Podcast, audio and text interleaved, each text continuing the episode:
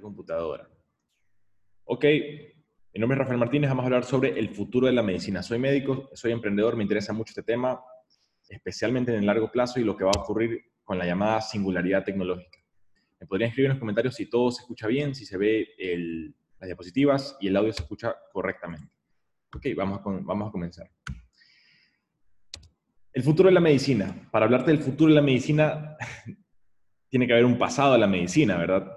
¿Y cuál es el pasado de la medicina? Aquí no te voy a decir tampoco tantas respuestas, te voy a plantear muchas preguntas. El pasado de la medicina muchas veces era no conocer la causa de la enfermedad, pensar que una enfermedad era un castigo divino. Muchas personas hoy en día incluso lo siguen pensando. Eh, también pensando cosas como la generación espontánea, que eh, por algún motivo comenzaban a crecer los microorganismos, que los malos olores causaban la enfermedad. O sea, en el pasado de la medicina se creían muchas cosas que hoy en día sabemos que no son ciertas. La sangría, cortar a la gente para que pierda sangre. ¿En base a qué? A la teoría de los humores, que los humanos estamos hechos de cuatro humores y que cuando uno vomita, uno tiene diarrea o uno sangra es porque el cuerpo estaba, el cuerpo está balanceando los humores. Y en base a eso se practicaba la sangría, ¿ya? Eso es el pasado de la medicina. Hoy en día, ¿qué cosas no son en realidad correctas, pero por la sociedad? Porque esto del pasado de la medicina era lo mejor que ellos tenían en su tiempo. O sea, imagínate de verdad no tener cultura en el sentido de que hoy estamos asentados sobre hombros de gigantes, ¿ya? Tal vez algunos de los más antiguos son los griegos, Hipócrates, Galeno, ¿verdad? Pero imagínate en épocas realmente antiguas, tal vez eh, al inicio de la historia conocida, ya no sabemos con cuánta, o sea, tú imagínate que estás ahí en un sitio donde no hay nadie cerca y tú no sabes qué, qué pasa si alguien se enferma, no sabes qué es la conciencia, no sabes eh, qué es la sangre, ves a alguien que se accidenta y sangra, no sabes qué es lo que está pasando, no sabes nada. Entonces, realmente es interesantísimo el pasado de la medicina y cómo poco a poco hemos ido haciendo avances. Para llegar al presente de la medicina, en el cual eh, siempre hemos creído, siempre se ha creído que la época actual es la más, eh, estamos ya, somos conocedores de, la verdad. Pero no es así. Eh, hoy en día es verdad, tenemos ciertas herramientas que no teníamos antes. Te digo algunas de las más importantes a mi criterio, la anestesia, ¿ya? 1940 y pico, perdón, un poco antes, vamos a tener una charla también sobre historia de la medicina. Pero la anestesia permitió por primera vez, me parece que fue en 1800 y algo, permitió por primera vez poder hacer cirugías de abdomen, por ejemplo, y poder hacer cirugías para retirar tumores, ¿sí? Entonces, esto de aquí permitió muchísimas cosas que antes no, no, eran, no, eran, no eran posibles. Entonces, el presente de la medicina hoy sería impensable si no habláramos de la anestesia, de los antibióticos, ¿verdad? Imagínate morir de una infección en la uña y que se te infecte y que mueras por una infección que bien podrías tomar un par de antibióticos en tabletas, pastillas, y salir de esa infección. Ese es el presente de la medicina. También hay su aspecto negativo, perjudicial. Por ejemplo, la resistencia a los antibióticos. ¿Cuántas bacterias están saliendo? El presente de la medicina, la presente falla y catástrofe de la medicina ha sido el COVID, que con todas las herramientas que hemos tenido, el mundo se ha paralizado, ¿ya? Eh, ¿Por qué se ha paralizado? Hay muchas hipótesis, hay muchos intereses detrás. Eh, ¿Cuál será verdad, cuál no será? No te lo puedo decir yo, yo no lo sé yo puedo tener mis opiniones, tal vez en algún momento lo podemos conversar. Eh, pero en todo caso, es una catástrofe, yo creo, o sea, en realidad yo creo que todas las personas eh, quisiéramos eh, ir hacia el bien, quisiéramos hacer el bien. Muchas veces no nos damos cuenta de cuando actuamos perjudicando a los demás. Y como médico, si te, si te das cuenta que no está bien, no es ético que haya recursos y que la gente esté pasándola de una manera tan tan precaria como lo vemos en la actualidad. Entonces, es el presente de la medicina. Beneficios por un lado, perjuicios por el otro. ¿Ya? Y ahora sí, hablando de esto, vamos a hablar del futuro de la medicina. Pero antes de hablar del futuro, te voy a decir conceptos que no tienen tiempo, que son timeless, o sea que siempre se aplican. Vivo en Guaranda. Saludos, muchas gracias. Eh, claro, yo estoy en Guayaquil, Ecuador. Si estás fuera de Guayaquil, también te agradecería si lo escribes, porque así yo sé eh, que me están escuchando desde, eh, desde, otros sitios y eso me hace sentir eh, muy bien porque, porque es increíble la tecnología. Estamos hablando de la tecnología y estoy transmitiendo desde mi casa y tú puedes observarlo en tiempo real. Entonces es algo fascinante. Vamos a comenzar entonces con los conceptos. Ya todavía no hemos entrado en materia, pero si tienes alguna pregunta hasta ahora, la puedes hacer. También voy a estar leyendo en Facebook si es que hay comentarios, si es que hay eh, preguntas. Lo voy a leer mejor en la pantalla. Vamos a ver. Saludos desde La Paz, Bolivia. Muchas gracias. Muchas gracias. Hola, Rafa. Hola, Blanca Moncada. Hola, hola. Saludos, saludos, saludos, primo George Lucero.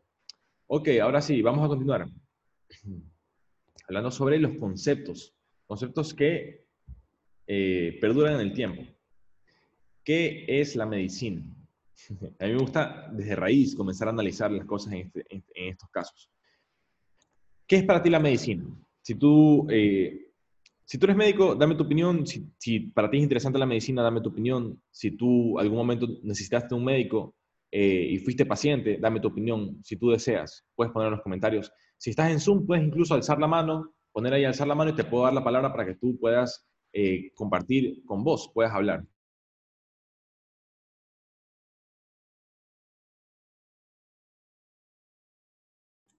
Sí, perdón.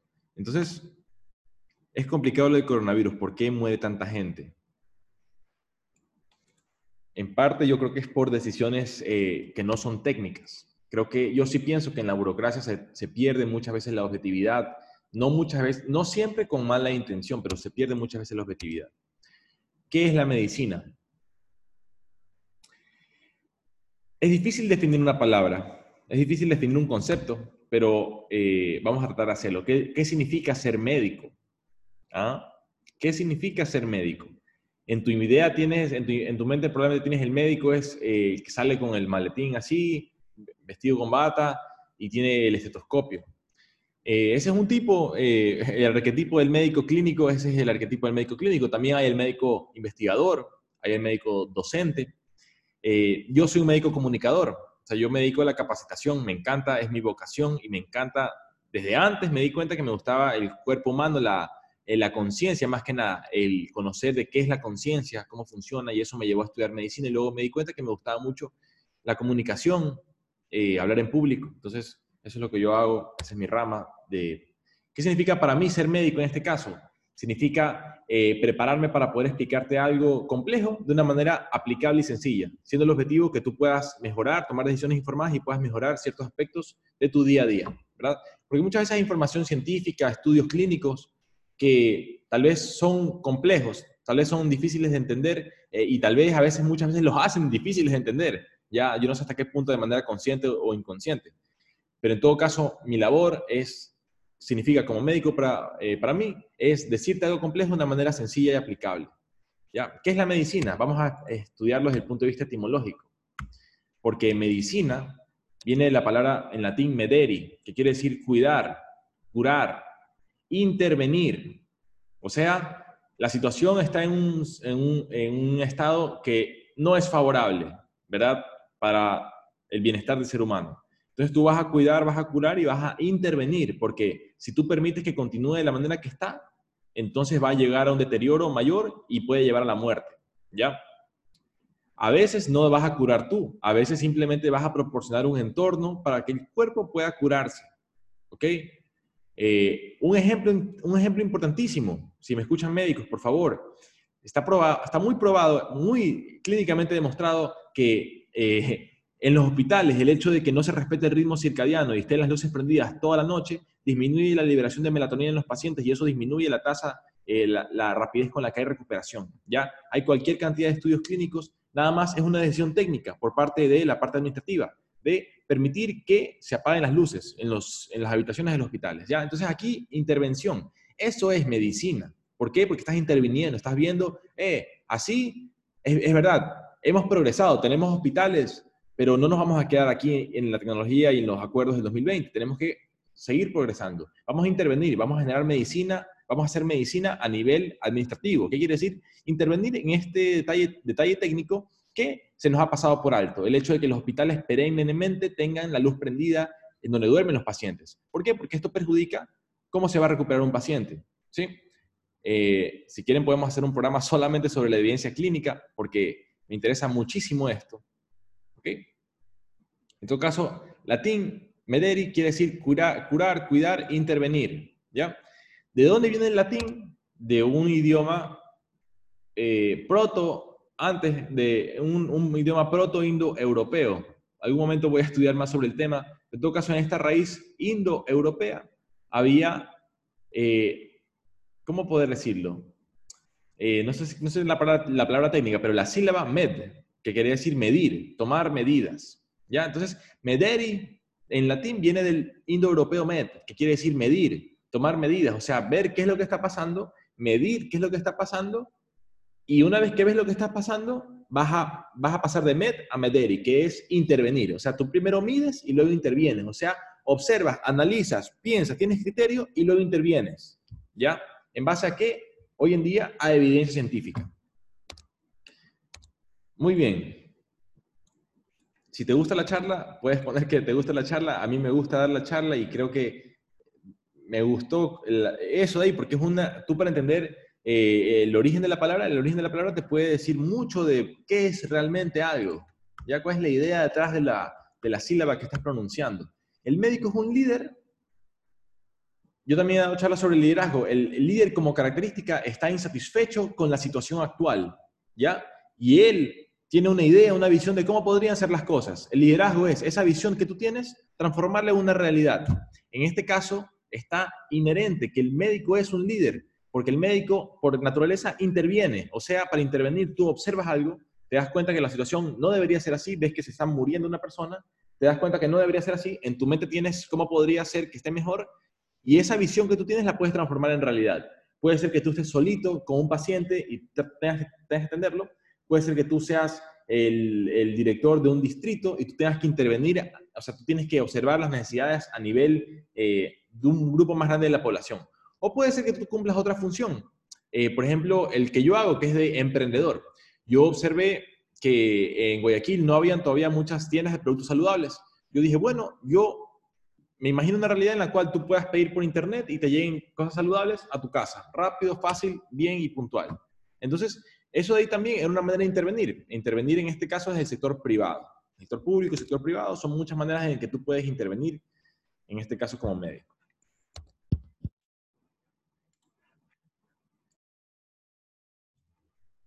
Perdón, ya, entonces vamos a continuar. Si tienes alguna duda, vamos a leer los comentarios.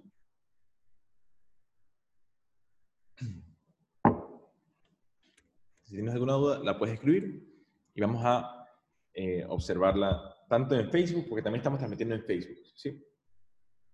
Vamos a ver.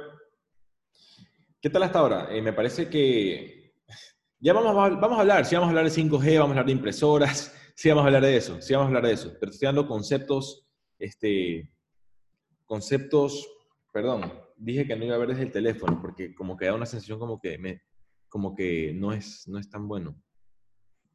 Psicológicamente, esto te lo voy a dar en mi charla sobre hablar en público. Solamente con que tú saques el teléfono y lo tengas así, ya el público siente que estás distrayendo. O sea, que ya tu, atención está más en el teléfono. Incluso el, teléfono tiene la capacidad, los iPhones, para poder usar como, bueno, todos los teléfonos para cambiar diapositivas, pero no te lo recomiendo. Para hablar en público, un detalle técnico, no te lo recomiendo. Voy a ver aquí si es que hay comentarios en vivo en mi página de Facebook. ¿Ya?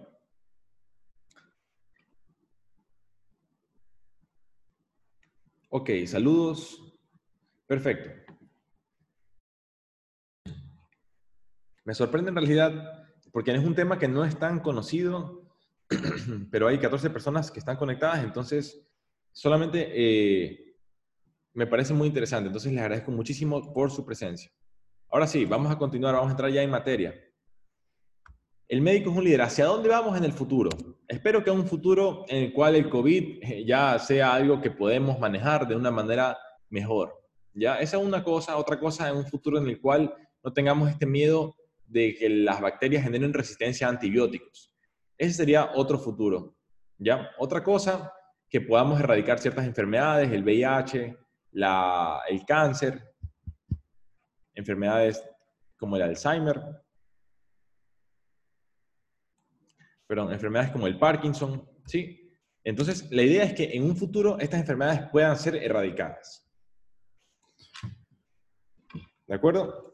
¿De dónde venimos? Bueno, pues venimos de mucho, eh, tal vez un pasado lleno de mitos, tal vez un pasado lleno de desconocimiento. entonces, hemos avanzado, sí, pero no hemos llegado a la parte final, evidentemente. ¿En dónde estamos ahora? Estamos en un punto en el cual en los siguientes 5 o 10 años vamos a ver el desarrollo de nuevas tecnologías impresionantes. Tú has escuchado, vamos a nada más nombrarlas. No te voy a hablar yo de detalles técnicos, te voy a nada más nombrar generalidades sobre inteligencia artificial, 5G, impresiones en 3D. Vamos una por una, después vamos a ir una por una, ¿ya? Eh, vamos a hablar también sobre modelos matemáticos, o sea, imagínate que tú ya no tengas que hacer un estudio científico por 5 años o por 20 años, un metaanálisis con cientos de miles de participantes, sino que tú puedas hacer un modelo matemático en computadora y ponerlo a correr virtualmente por 50 años. Y tú puedas tener la información ahí. O sea, y tú puedes incluso hacer información en base a el, código genético de cada persona. O sea, tú tienes dos pastillas antihipertensivas. Quieres saber a tu paciente cuál le va mejor. Tú le haces un examen genético a tu paciente, eh, haces un modelo matemático con esos genes, esta pastilla o esta pastilla, ¿cuál le va mejor? Le haces correr su modelo matemático de sus genes por 20 años con esta pastilla y le puedes decir con total certeza, no es que vamos a ver esta y luego esta por seis meses para ver cuál te va mejor. Te puedo decir que si tú tomas esta, científicamente te puedo demostrar eh, los valores estadísticos de cuán mejor te va a ir. Te lo puedo mostrar eh, con tal nivel de rigurosidad académica. ¿Ya? Modelos matemáticos. Eh, eso me pareció sumamente interesante. Impresiones, voy a nombrar un poquito de las cosas que me vienen a la mente cuando pienso en esto aquí. Impresiones 3D, eh, impresiones de órganos, impresiones de prótesis, de manos, ¿verdad?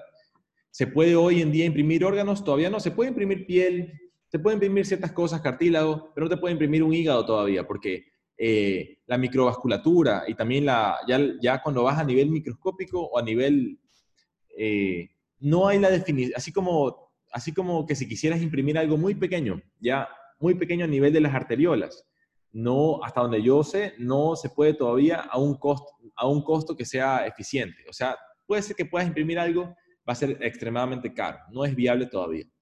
5G te va a permitir conexión a Internet más rápido, sin lag, o sea, sin tiempo de espera entre, que, entre el comando y la acción. O sea, esto va a permitir, por ejemplo, que los médicos puedan hacer cirugías a distancia, ¿ya? Con robots eh, a nivel microscópico, o sea, a nivel de microcirugía inteligencia artificial, sí, o sea, algunas cosas, vamos a hablar de algunas cosas. Medicina de precisión, como te digo, no decirte, bueno, vamos a probar con este medicamento y luego con este, no, decirte, bueno, te voy a tomar un examen genético, según tus genes, voy a correr un modelo matemático, eh, un metaanálisis, según tus genes, como que hubiéramos puesto a 200.000 personas similares a ti por 20 años a tomar esta pastilla o esta pastilla y ver este, a cuál le fue mejor y, con qué outcomes y con qué detalles técnicos que tú puedes saber si eres un estadista.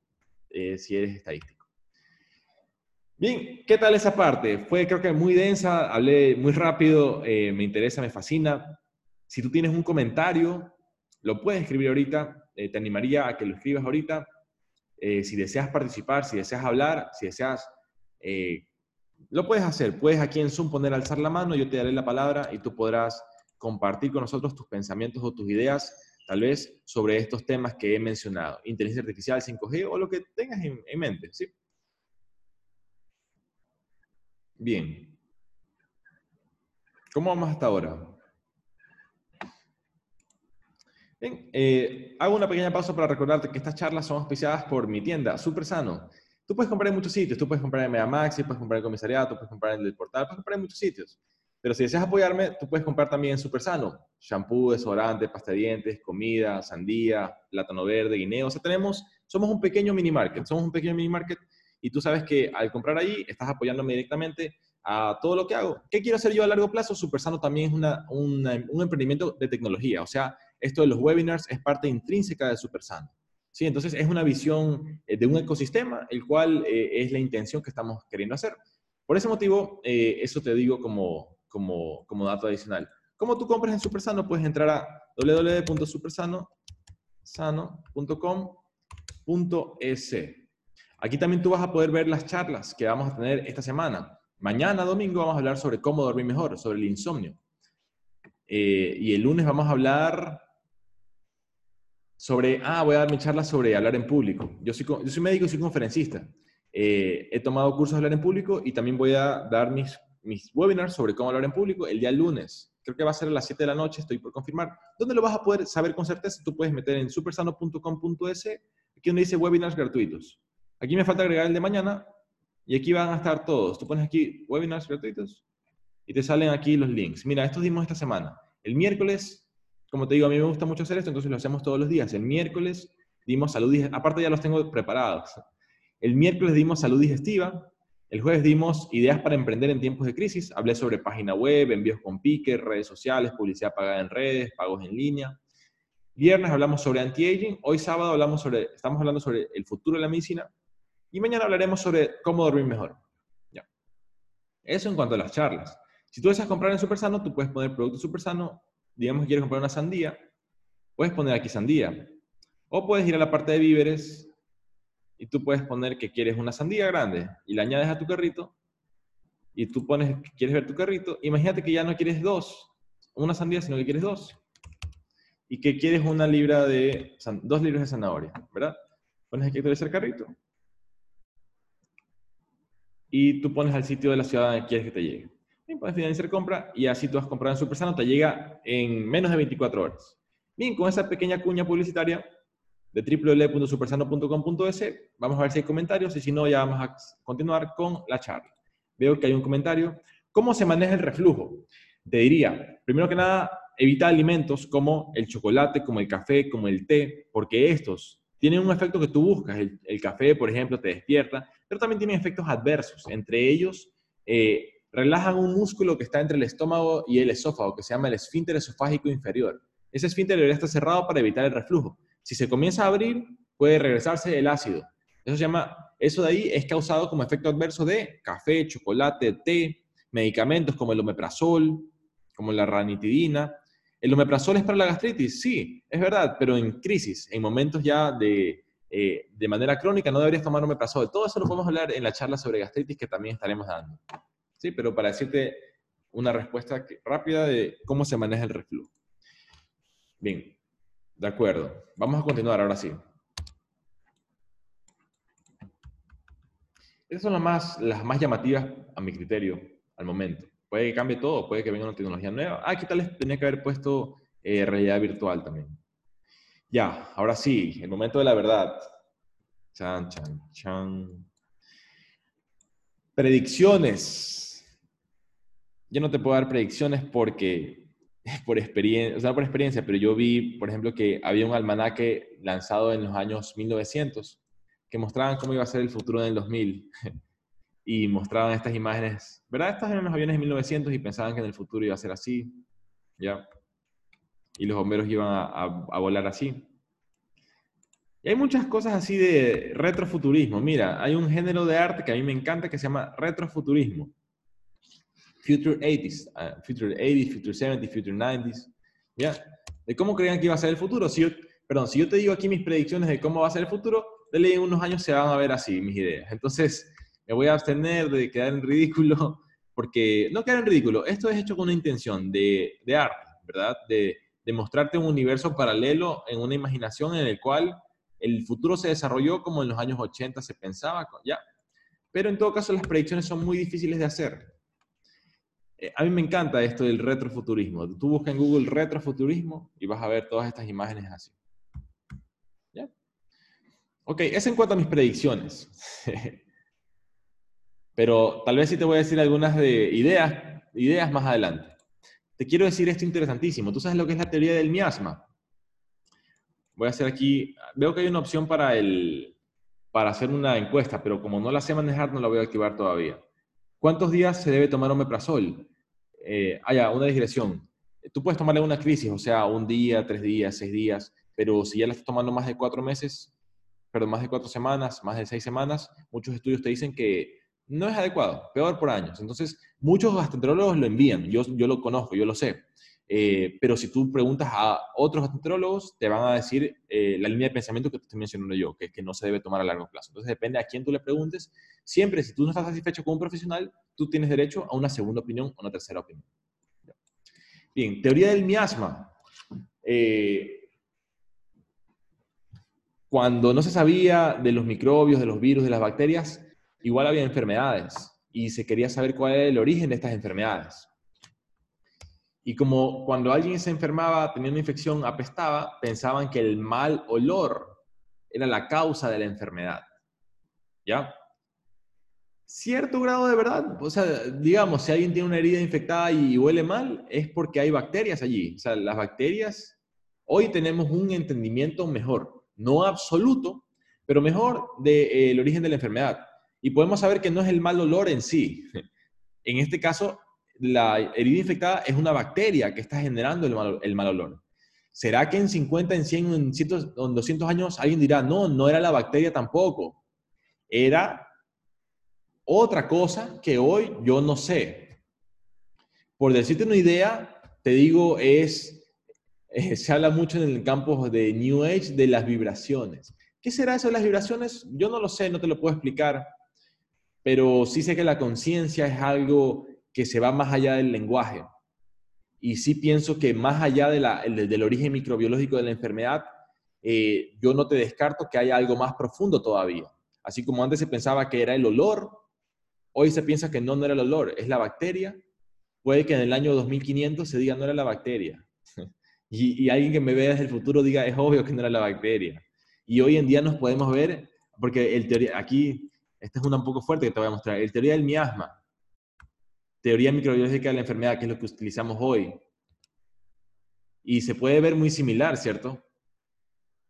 o sea, para mí es fuerte esta comparación que estoy haciendo, ¿verdad? Te estoy diciendo que en el futuro, así como se ve esto un poco ridículo, pero era lo mejor que tenían en ese tiempo, cuando vean lo del COVID en el año 2500, tal vez que nos van a ver así, con, o sea, a nosotros nos parece normal, nos parece técnico, nos parece correcto, pero eh, esto de aquí ya no nos parece correcto. Entonces, si me explico, es más o menos así, tener la humildad para decir, ¿qué sabemos nosotros?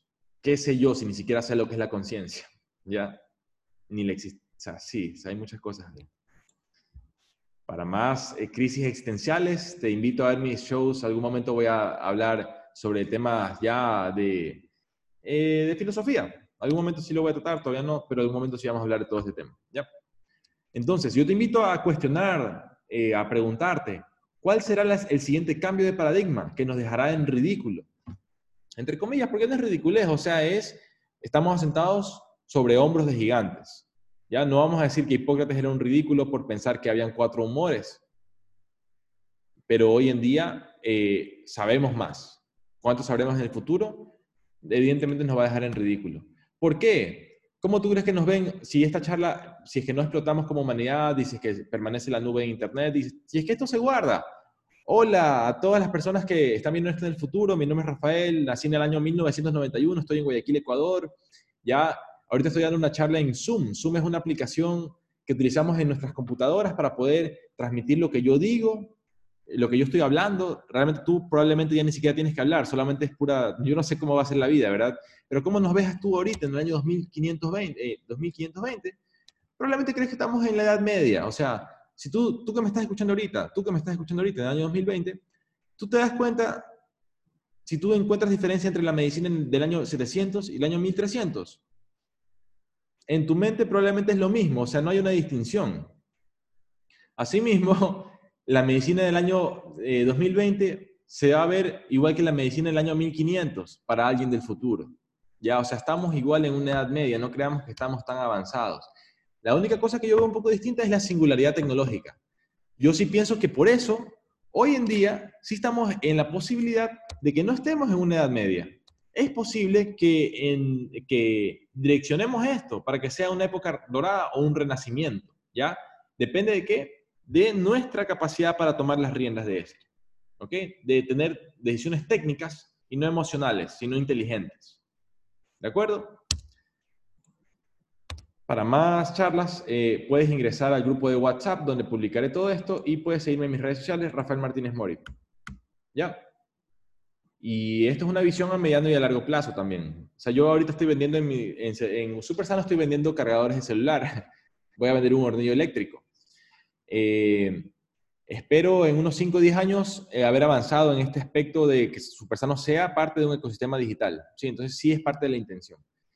¿De qué se trata la tecnología? Acortar el tiempo de espera, ¿verdad? O sea, lo ideal sería que yo diga, quiero una sandía y venga un drone y me deje una sandía, ¿ya? En el caso de la medicina, eh, yo quiero saber ahorita si tengo COVID.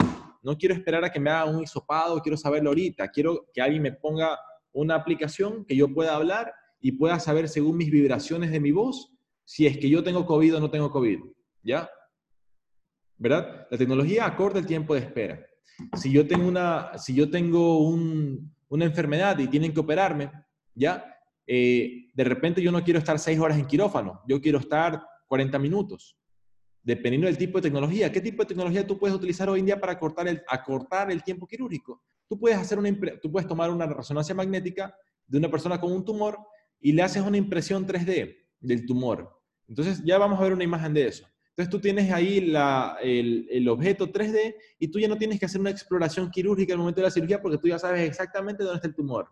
¿sí? Acorta el tiempo de espera porque está utilizando la tecnología. Bien, esta es la llamada Moore's Law, que habla de cómo la tecnología se duplica cada cierto tiempo. Algunos dicen que ya no está eh, creciendo con la, misma, con la misma importancia. Otros dicen que sí. Yo no soy un experto en esta parte técnica, soy un entusiasta me interesa muchísimo eh, mezclar esto con la parte de la medicina. ¿Ya? Eh, Steve Jobs decía en una, en una entrevista que estuve viendo para esta charla que la bicicleta, él estuvo, estuvo, bueno, él decía en la entrevista que hubo un artículo publicado en, creo que era Times Magazine, que hablaba de cómo era la eficiencia de la energía que los animales en la naturaleza y también el ser humano utilizaba para desplazarse. Decía que el animal más eficiente en cuanto al uso de energía era el cóndor, o sea, el cóndor es el animal que está en Latinoamérica, que está en los Andes, que el animal que utiliza menos cantidad de energía para desplazarse a una distancia mayor. Ya, o sea, con poquita energía, él se desplaza muchísimo. El humano con sus pies es muy poco eficiente, o sea, en realidad es muy poco, porque comparado a muchos animales, el mejor en eficiencia era el cóndor, pero el humano estaba muy por detrás, estaba en los últimos. Pero el humano con su mente puede fabricar una herramienta, la bicicleta, por ejemplo. Y dice que en este estudio también incluían la eficiencia humana, pero no sobre tus pies, sino sobre una bicicleta. Y ahí sí despedazábamos al cóndor y nos íbamos, o sea, off the charts, de verdad nos salíamos de, del nivel de eficiencia, porque esa es la capacidad infinita de la mente humana. Lo imaginas, te capacitas, agrupas el, o sea, tienes el liderazgo para poder agrupar los recursos, agrupar el grupo y lo haces. ¿Sí? Entonces las herramientas magnifican tus capacidades. Tú de repente no puedes recorrer 200 kilómetros en un día caminando, pero una bicicleta sí lo puedes hacer. Tú no puedes de repente montar una tienda en un día, pero con una computadora conexión a internet y con una tarjeta de crédito sí lo puedes hacer. Y tú puedes ver mi curso el día, creo que martes, de emprendimiento y vamos a hablar de cómo crear página web y todo el tema. ¿Ya? ¿Cuál fue la primera herramienta? Una piedra que un cavernícola utilizó para matar a un animal más grande que él. ¿Ya? O sea, con tus manos no lo podías matar, pero si le lanzas una piedra o le pegas un piedrazo, puede ser que lo mates y puede ser que te lo puedas comer. Y de la nada, tu capacidad aumentó por parte de esta energía que sería, de esta herramienta que sería la piedra. Y esta sería una herramienta muy eh, rupestre, ya esa palabra medio exótica que la escuché en una charla. Rupestre creo que quiere decir justamente, sí, ya otro momento lo revisamos. Rupestre, antigua, una, una herramienta muy, muy, muy básica, ¿ya? La herramienta más, más compleja hoy en día, una de las más complejas yo he visto es Neuralink, que es una idea que tiene este, eh, Elon Musk para poder eh, conectar tu cerebro directamente a la red de Internet y a una computadora y a la inteligencia artificial, de tal manera que tú puedas, antes de que te preguntes algo, tú ya sepas la respuesta. ¿Ya? Eso de repente lo podemos hablar más ampliamente en otra, otra charla. ¿Ya? Vamos a terminar en la Matrix. ¿Tú qué crees? Eh, comenta, en los comentarios puedes poner tu opinión, tu punto de vista sobre qué te parece estas imágenes. Voy a ver si hay eh, preguntas o comentarios en Facebook también y también en, este, en Zoom.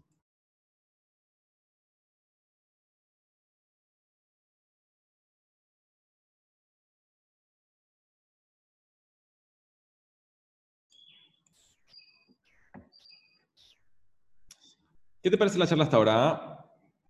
Si te gusta, pon que está chévere. Si no te gusta, pon de manera eh, crítica constructiva de qué podría ser mejor.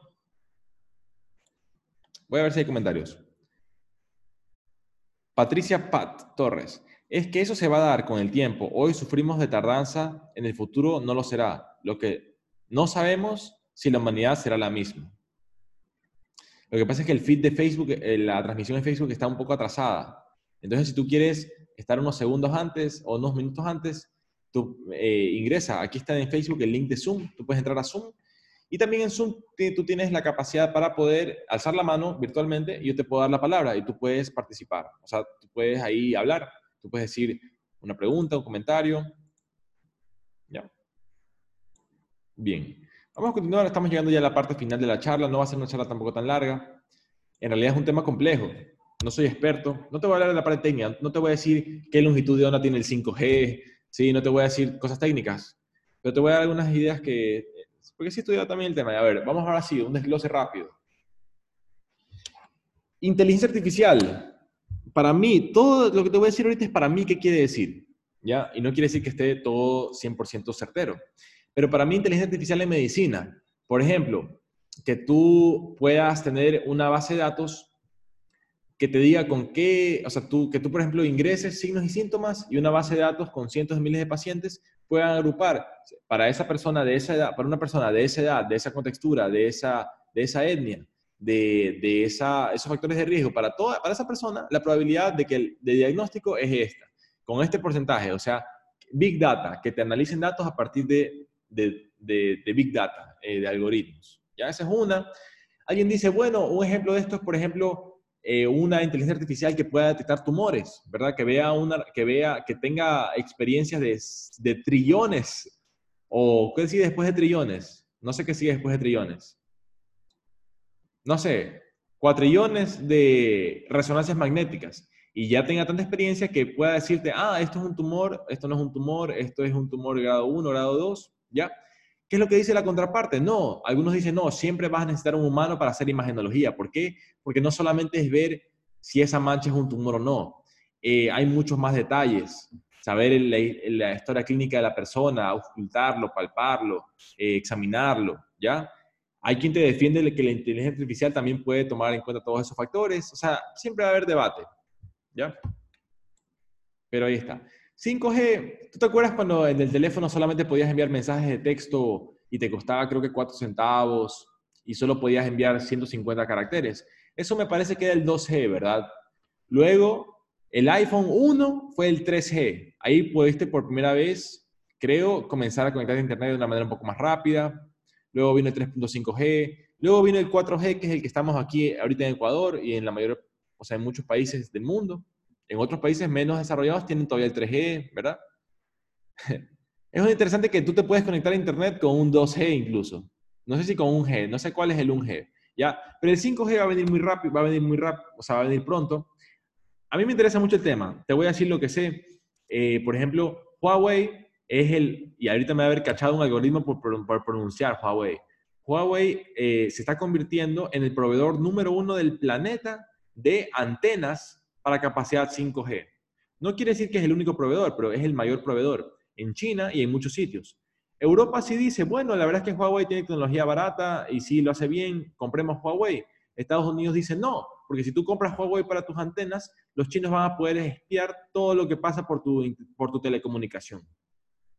Un punto intermedio que escuché es decir, bueno, para la gente, para la gente que ve YouTube, para, los, para todo lo que no sea, eh, digamos, cuestiones de seguridad nacional, eh, podríamos utilizar el, 5G de Huawei, pero para cosas de seguridad nacional utilicemos nuestra red interna de 5G. Esa es una, una, posible solución que escuché por ahí al tema de la seguridad. ¿ya? Entonces, por eso la disputa de Huawei y todo el tema. ¿ya? Aquí en Ecuador creo que estamos en una disputa. Si nos vamos del lado de Estados Unidos, nos vamos del lado de China. ¿ya? Pilas ecuatorianos, ya pongámonos las pilas. Este, no solamente apuntemos con el dedo de la corrupción, tratemos de ver dónde hemos fallado nosotros, tratemos de no fallar en el futuro y ya sacudámonos porque está demasiado esto, es demasiado, tomemos decisiones más técnicas con el tema de corrupción, ¿verdad? Impresiones 3D. Quiere decir que yo ya no necesite, digamos que yo necesito, y, a ver, y no solamente impresiones de plástico te estoy diciendo, te hablo incluso a nivel de medicinas. Imaginemos que yo ya no necesito ir a la farmacia. Imaginemos que yo me puedo descargar el archivo de una molécula y tengo en mi casa una impresora de carbono, hidrógeno, oxígeno, nitrógeno, o sea, una, impresora de química orgánica, y yo puedo imprimir paracetamol, y puedo imprimir acetamino, y puedo imprimir incluso mi pastilla para el cáncer, puedo imprimir cualquier cosa desde mi casa, con un archivo que me bajo de internet, ¿ya? Eso es una cosa que te puede permitir la impresión en 3D, imprimir la molécula. ¿Estamos allí? No, pero hemos de estar, yo creo, en un par de décadas parece que sí vamos a estar, o incluso puede ser que menos, dependiendo a quién le preguntes, ¿ya? Todavía no estamos allí. Bioingeniería, esto es bien interesante. Imagínate que yo pudiera eh, hacer un examen genético para saber qué enfermedades puedo tener y me pueda cambiar los genes para que no me den esas enfermedades. Ahí sí para que no me den. Imaginemos que yo de verdad pueda cambiar mis genes para asegurarme que no me dé nada, ¿ya? Ahí podrías meterte en un conflicto como esa fábula de Sopo, de el rey que encerró al niño en un... Hay muchas fábulas de que si tú te proteges demasiado, también puedes salir perjudicado, ¿ya? Eh, pero bioingeniería, digamos que tú quieres que tu hijo salga este, alto, inteligente, fuerte, sano, todo, ¿verdad? Y digamos que tú podrías hacer un examen genético. Algún momento va a ser más seguro hacer fertilización in vitro que un embarazo natural. ¿Por qué? Porque el embarazo natural tiene un pequeño porcentaje de que algo, de que, de que hay algún error, hay alguna enfermedad, hay alguna cuestión que no sea, eh, ¿cómo decirlo? Convencional, porque no voy a decir que algo está bien o algo está mal, pero siempre hay una posibilidad de que haya alguna mutación o algún, eh, algún, algún cambio, ¿verdad? En cambio, si es que tú dices, bueno, ya, yo, este, yo quiero tener hijos y voy a, a tener fertilización in vitro, ¿verdad? Y tú dices, me voy a asegurar de que el hijo que van a ser, primero este, voy a ver si es niño o niña, voy a ver cuánto va a ser, voy a ver cuántos genes para inteligencia tiene, eh, le voy a poner un IQ de 150, Además, le voy a poner que sea resistente a la hepatitis, a la viruela, al COVID. Además, le voy a poner que pueda producir energía sin necesitar comer, porque le puedo meter el gen de la fotosíntesis. Además, le puedo meter, este, ¿sí explico? O sea, tú ya con ingeniería genética le puedes poner que tenga un color de piel de otro color, le puedes poner un poco de cosas, ¿ya? ¿Qué efectos secundarios va a tener eso? No sabemos, no estamos allí todavía. Ahí me fui un poco de largo, o sea, a mí me gusta mucho este tema. Eh, eh, sí me he esforzado para prepararme técnicamente, entonces me voy de largo y eh, si te gusta la charla, avísame que te gusta y si no, ponme que, la retroalimentación de que, de, que, de que, vaya más despacio, ¿ya? En ese tema en particular. Este, bioproducción de materiales. ¿Qué quiere decir esto? digamos que tú quieres producir envases para comida. ¿Alguien está alzando la mano? Vamos a darle la palabra. A ver si encuentro dónde está.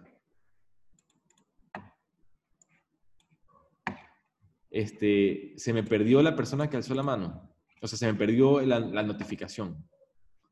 Si puedes poner nuevamente alzar la mano, ya encontré cómo hacer para permitir darte la palabra. Entonces, si tú tienes un comentario, en realidad, eh, yo te animo. Yo sé que a algunas personas puede ser que, que no les guste o que eh, les debe eh, bochorno, pero si tú deseas participar, yo te agradecería porque sí me gustaría participar, o sea, sí me gustaría conversar. Qué risa. ¿Cómo hago el chiste? Porque estoy solito aquí dando la charla. No, mentira. Este, a mí sí me gusta dar la charla, pero sí me parece interesante aquí si tú pones comentarios, sí, así sé si te gusta no te gusta o qué puedo hacer para mejorar. Creo que cada vez vamos mejor porque ya hoy creé, como te digo, el grupo de WhatsApp. Si te gustan mis charlas, tú me puedes escribir a mi WhatsApp, yo te puedo agregar al grupo de WhatsApp donde yo pongo, pondré los links de la charla, pondré las diapositivas, pondré material adicional, porque también doy unas charlas sobre marketing. Hay varios niveles, digamos. No es adecuado que yo todos los días le envíe una cadena a todo el mundo de miren mi charla, miren mi charla, o sea, qué estivoso este pana, ¿verdad?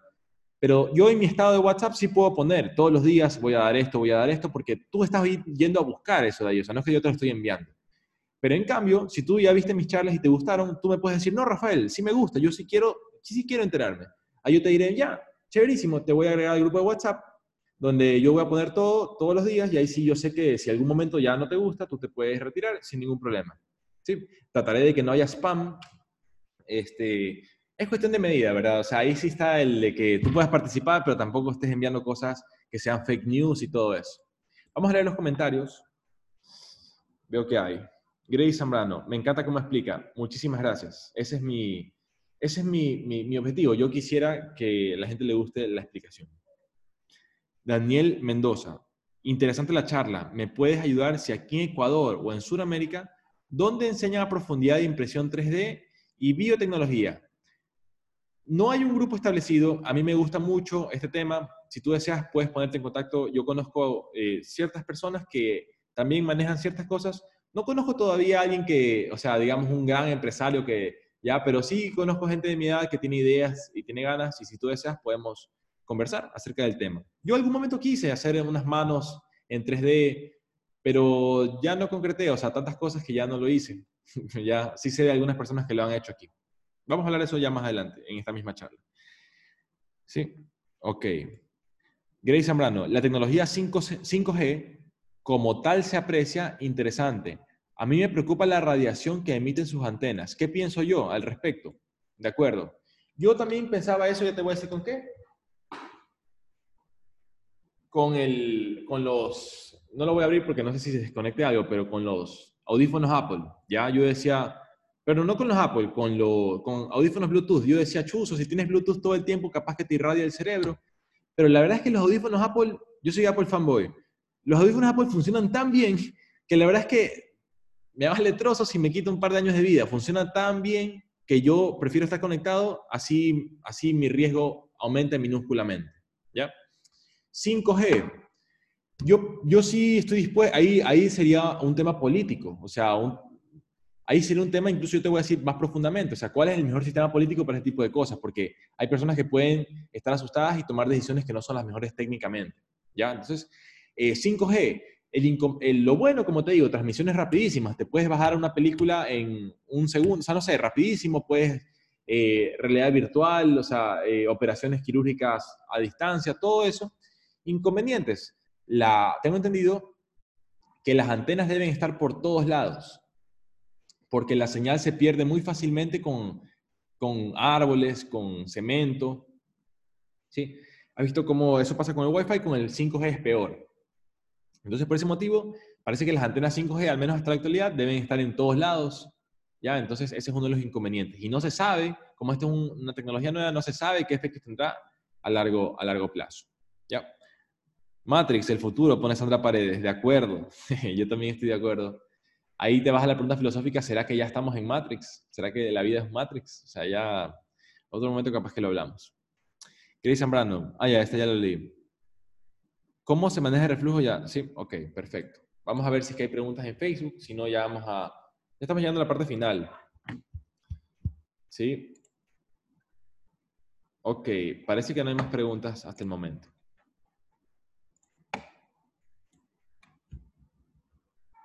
¿Dónde estamos? Ah, ya, bioproducción de materiales.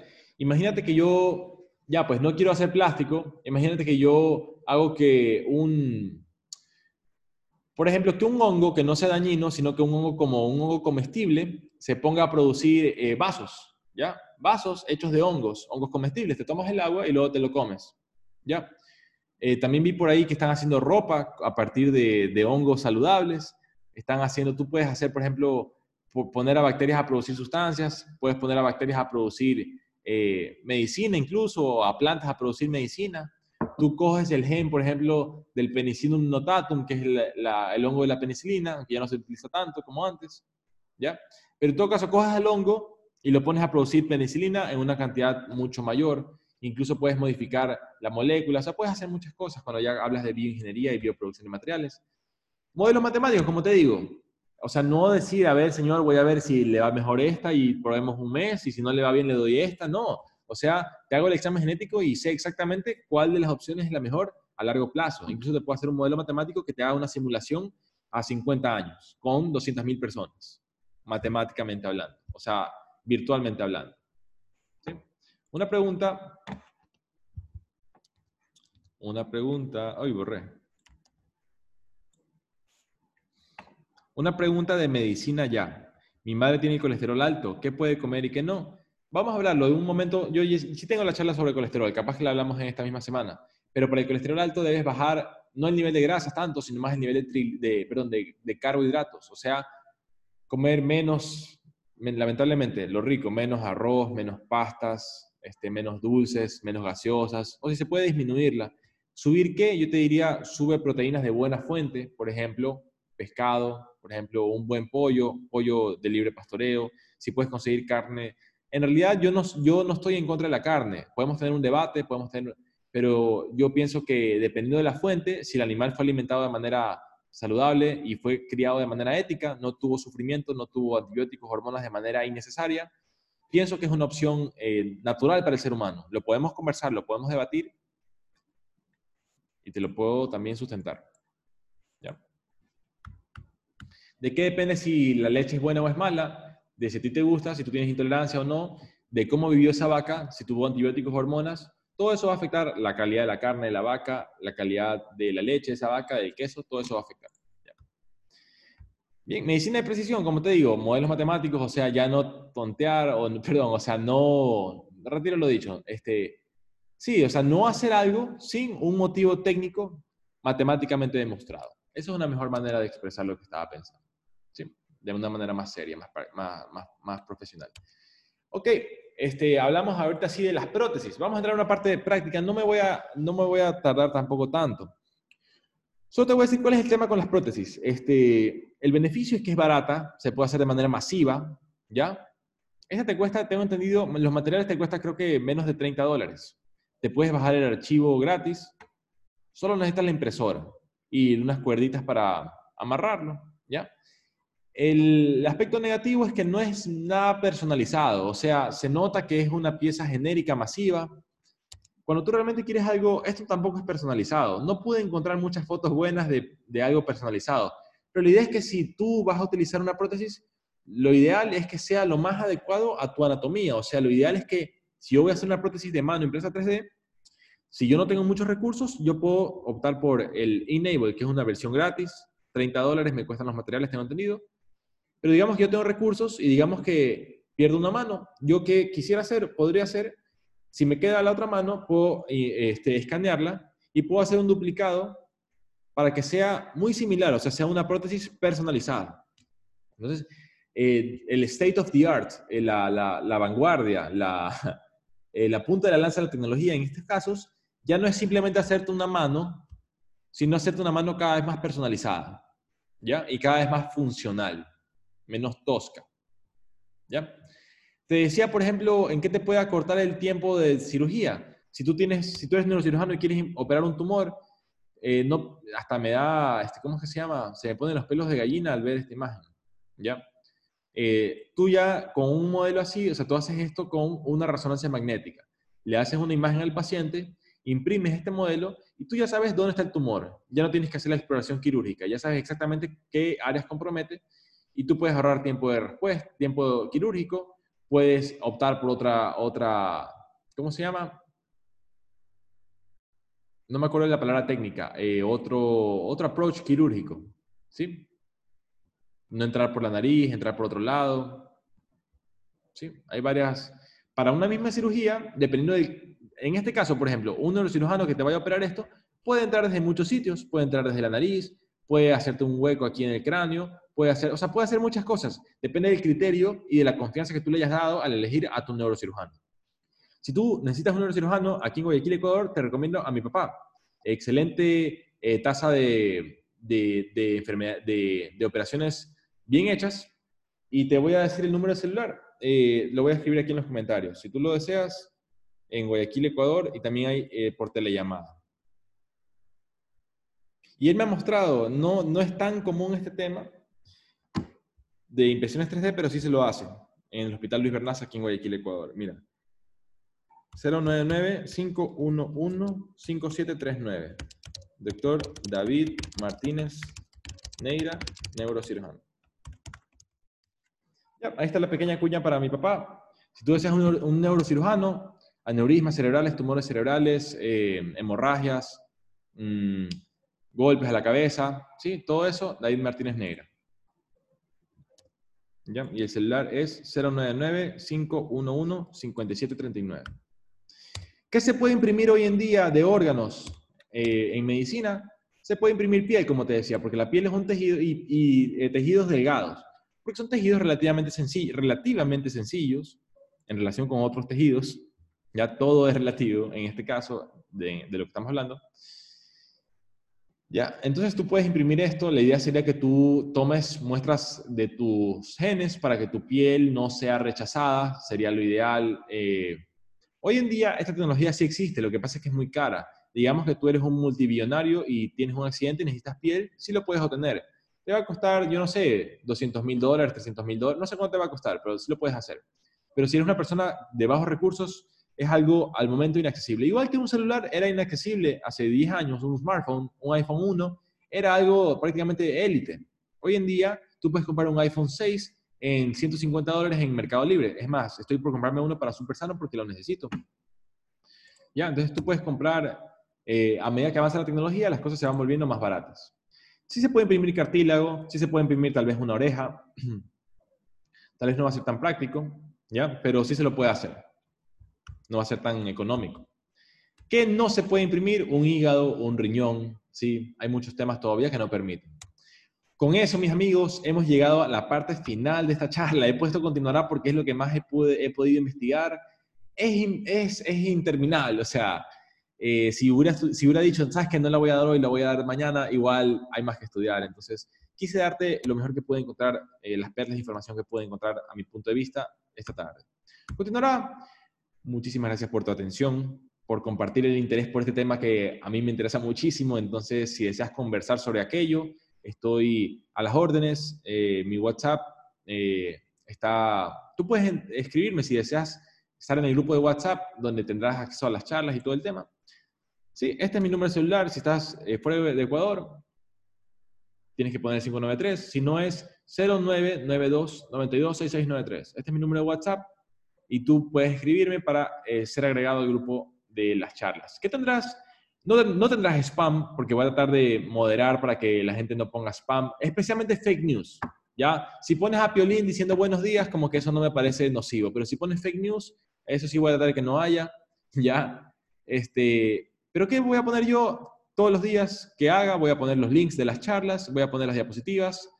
Si encuentro material adicional, lo puedo pasar. Y si tienes alguna pregunta, también te la puedo contestar en la medida de las capacidades. ¿sí?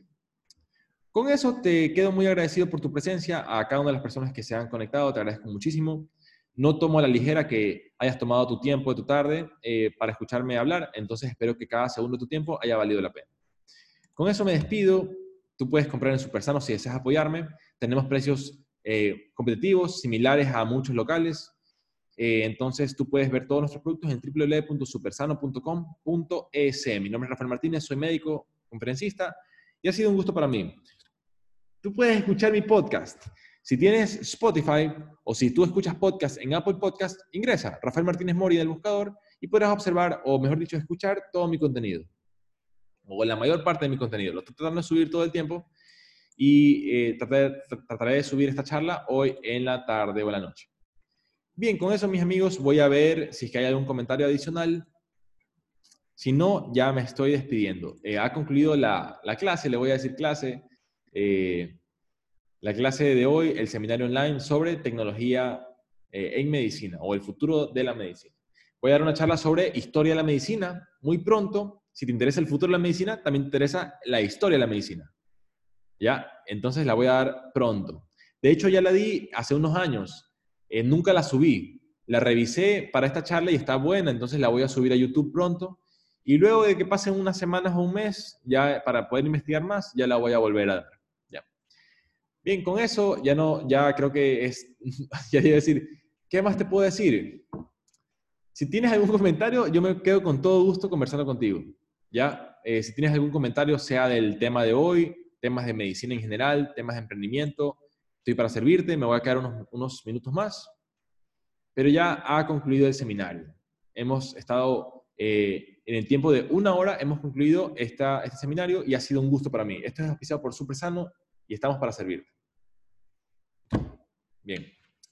Ahora sí voy a leer los comentarios, sugerencias, críticas constructivas y las destructivas no. ¿Ya? Ok, perfecto. Listo, amigos. Este ha sido un gusto. Si deseas seguirme en redes sociales, mis cuentas son eh, arroba Rafael Martínez 8 en, Instagram y en Twitter. En Twitter, no en Twitter, en Twitter. En YouTube puedes poner Rafael Martínez Mori y más que nada te diría que estoy promocionando mi podcast. Tú escucha, si tú escuchas música en Spotify, tú también puedes, no, música, pero tal vez algún momento cante, no. Pero puedes poner en Spotify Rafael Martínez Mori te sale lo mismo que estás viendo ahorita, pero te sale solamente el audio para que tú lo escuches mientras estás haciendo otra cosa. Bien, eh, en realidad quisiera quedarme más tiempo, pero la verdad es que ya no tengo nada más que decir por ahora. Entonces voy a poner, eh, grabar, voy a poner, concluir la grabación eh, y voy a voy a ya irme despidiendo. Voy a poner ahorita detener la grabación. Ok, muchas gracias a todos y nos vemos muy pronto.